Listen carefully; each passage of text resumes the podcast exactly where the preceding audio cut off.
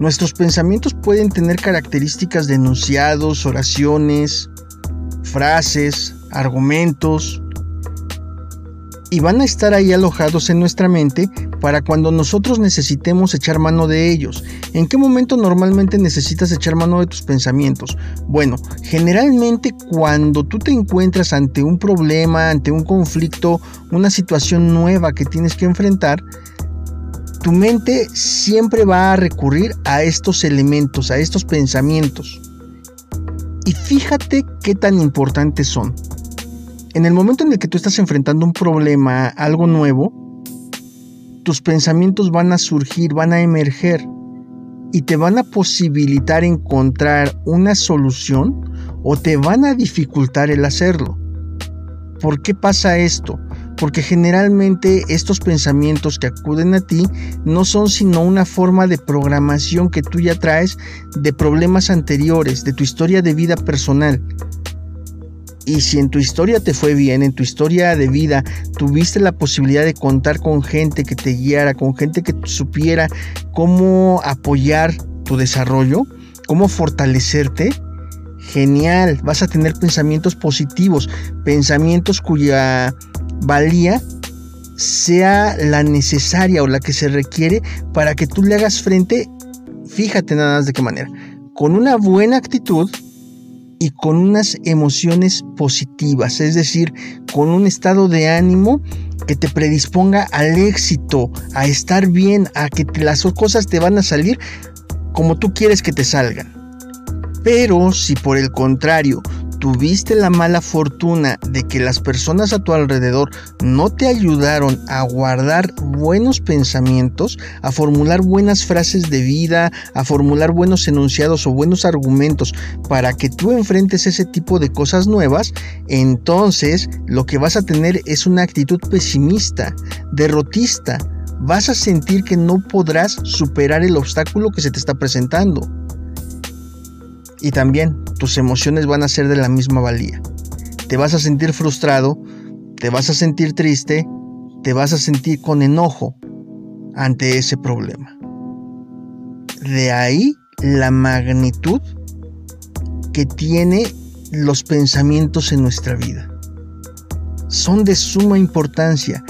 Por lo mismo es necesario que los revisemos, que chequemos bien cuáles son esos pensamientos que dominan nuestra mente o de los cuales está lleno nuestra mente. Bienvenido al episodio número 21 de tu podcast Frecuencia Emocional. El día de hoy vamos a revisar tus pensamientos, vamos a volvernos conscientes de estos pensamientos que tenemos en el día a día. Comenzamos.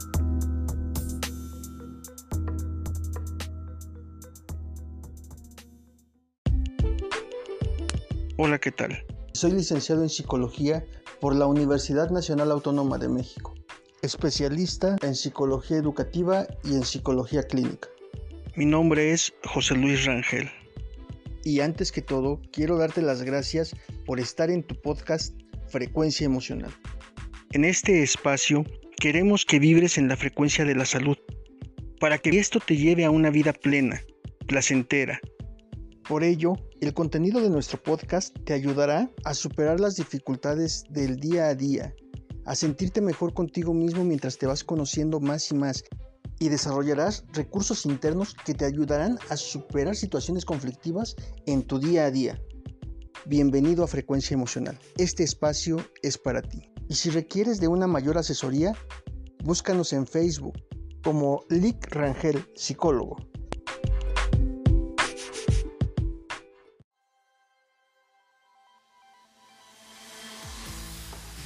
Gracias por mantener tu interés en este podcast. Como te explicaba en la introducción, el día de hoy vamos a hablar de un elemento importantísimo que nos acompaña en prácticamente todos los momentos de nuestra vida, los pensamientos.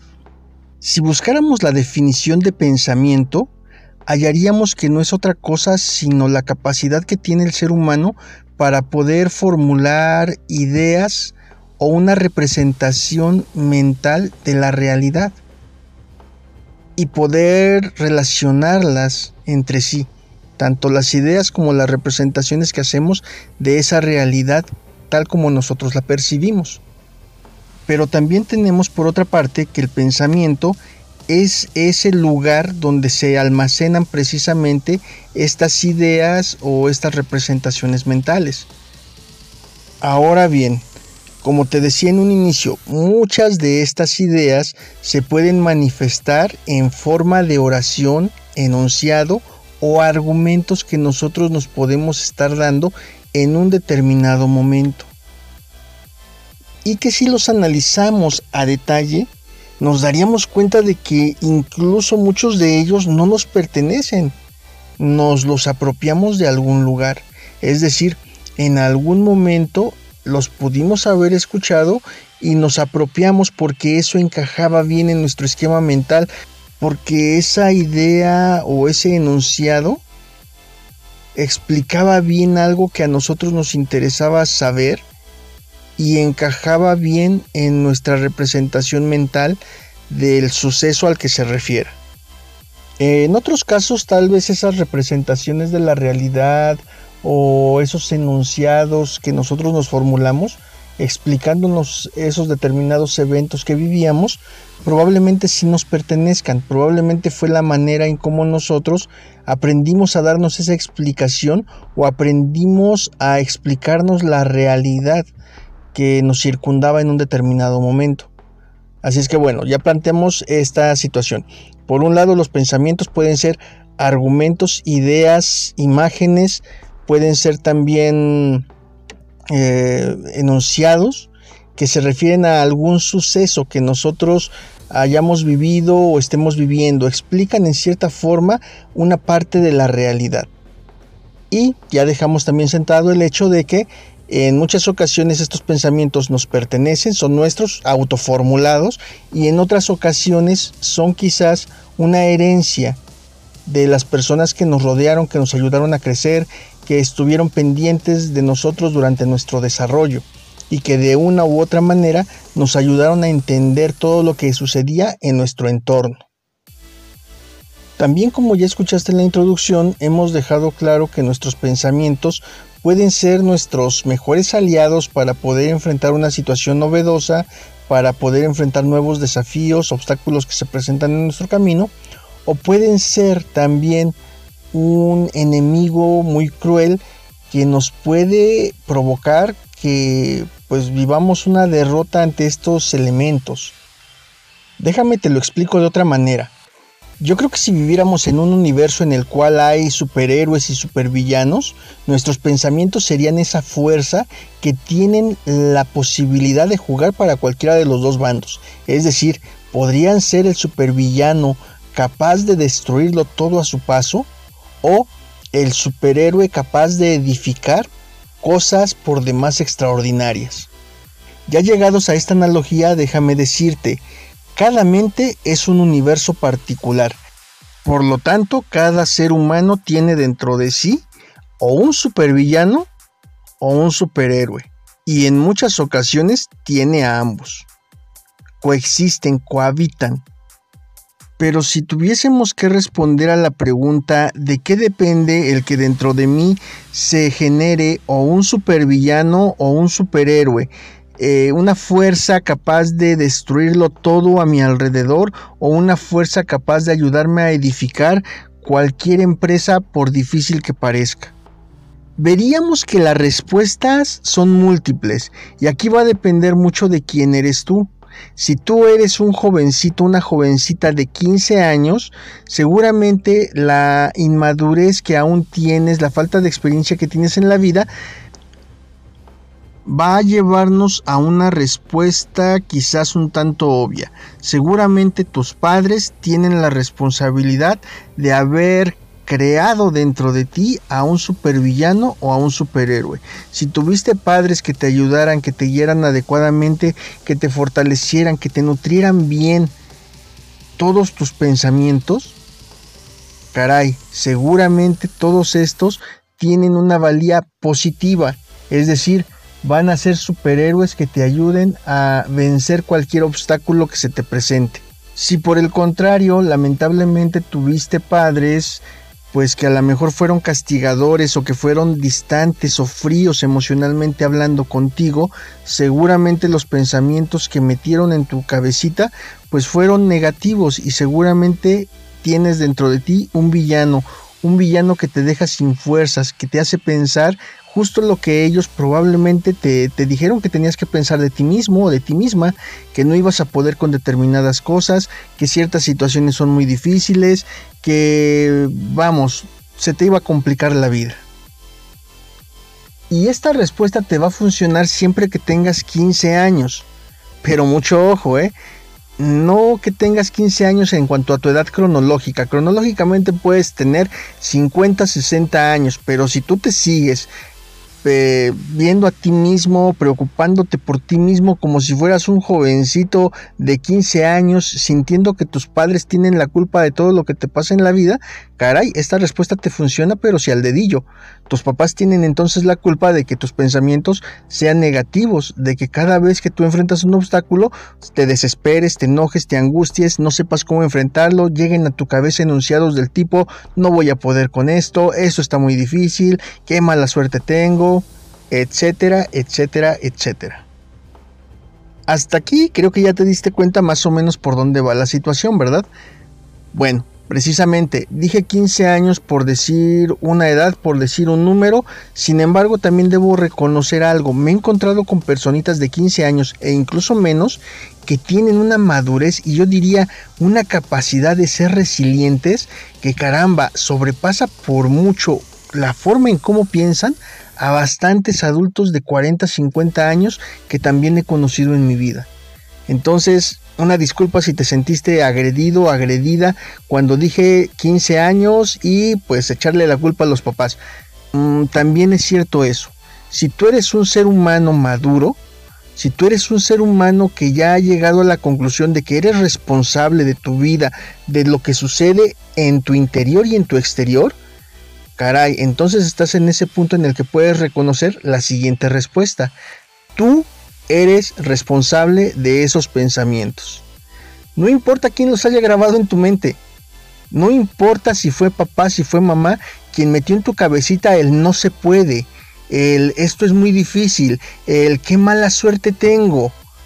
No importa quién te lo haya dicho, no importa dónde lo hayas escuchado, tú con esa madurez ya eres capaz de hacerte consciente, bueno, yo me apropié de este pensamiento, me lo dijeron, pero pues yo lo hice mío y lo sigo haciendo mío. Entonces tengo la posibilidad en cualquier momento de decir, basta, alto, no voy a permitir que esta forma de pensar, que este enunciado en particular me siga controlando o siga interfiriendo en mi desarrollo personal. Bueno, pues estas dos posibles respuestas son algunas de las que podemos darnos, creo que son las más contundentes hay quienes posiblemente se puedan dar algunas otras respuestas. Ahorita francamente no se me ocurre a mí qué otra respuesta se le pueda dar, siendo justos. Eh, pero también sé que probablemente estoy siendo muy absolutista y no me gustaría caer en el hecho de decir son las únicas respuestas que hay y no hay nada más, porque capaz que te lo planteas como reto y le buscas más respuestas y al rato voy a quedar como un mentiroso delante tuyo, ¿verdad? Entonces, bueno, para no quedar así de esa manera, te voy a decir que esas son las dos respuestas que se me ocurre que le podemos dar. Podemos darle una respuesta desde la inmadurez o podemos darle una respuesta desde la madurez. ¿Tú cuál eliges? Solo déjame advertirte unas cosas. Si tú eliges la respuesta número uno, ¿qué te llevas en este combo? Pues en este combo, si eliges la respuesta número uno, te vas a llevar una gran sensación de frustración una dosis tremenda de enojo, de coraje, de resentimiento y también muchísimo malestar, pero sobre todo garantizado la imposibilidad de poder cambiar esos pensamientos y la imposibilidad de poder hacer algo para estar mejor tú mismo.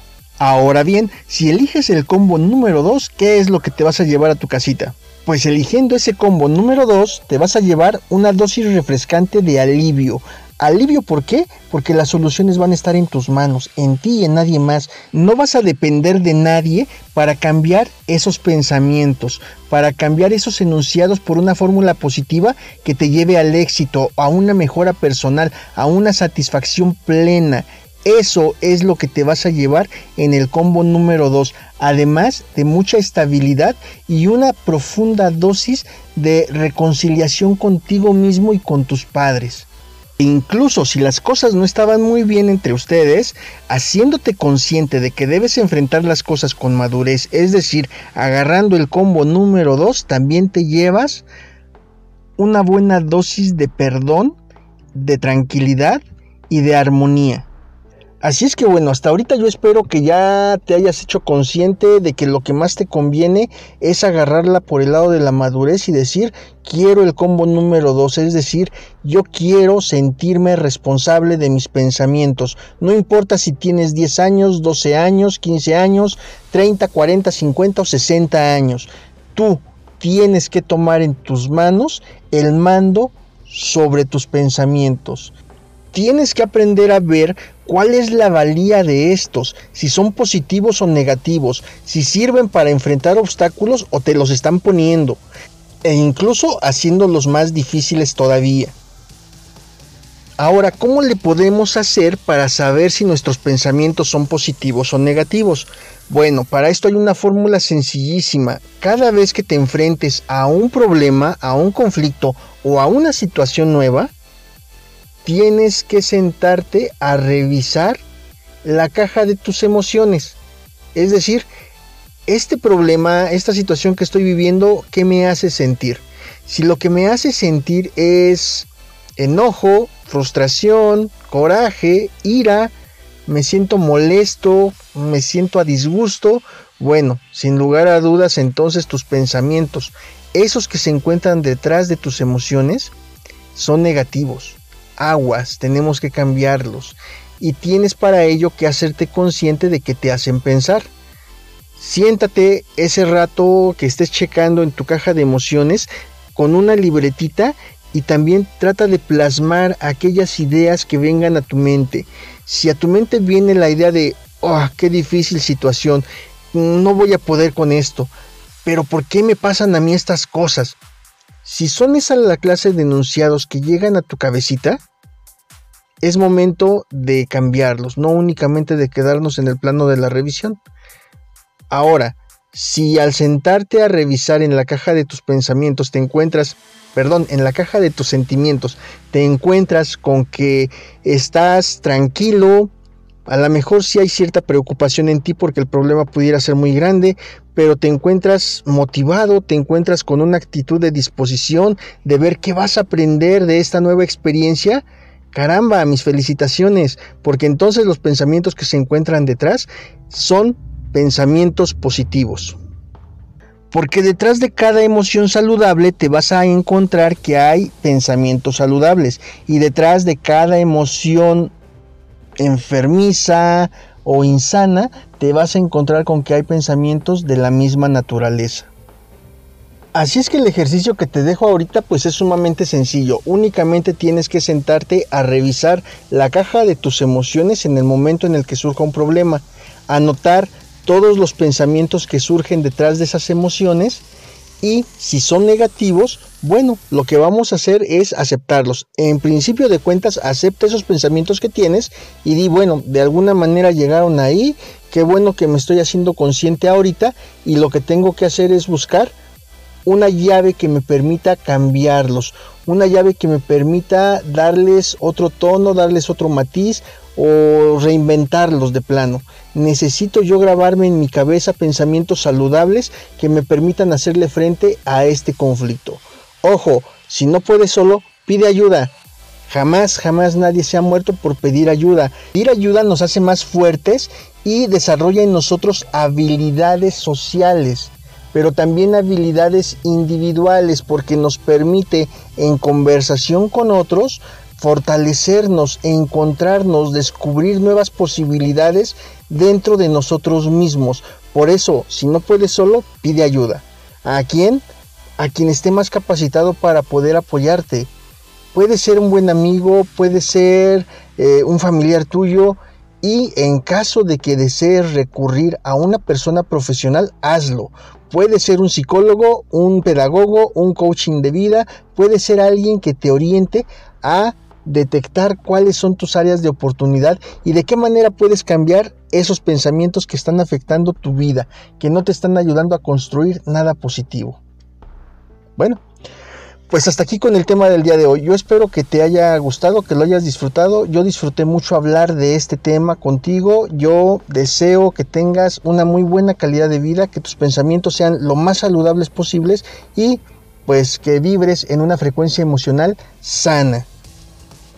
Recuerda que si tienes alguna pregunta, alguna duda, puedes seguirnos en nuestra página de Facebook, Aidumi Kids, o bien en mi página personal de Facebook, Lick Rangel, psicólogo. También te sugiero que visites nuestra página www.frecuenciaemocional.com. Hasta la próxima.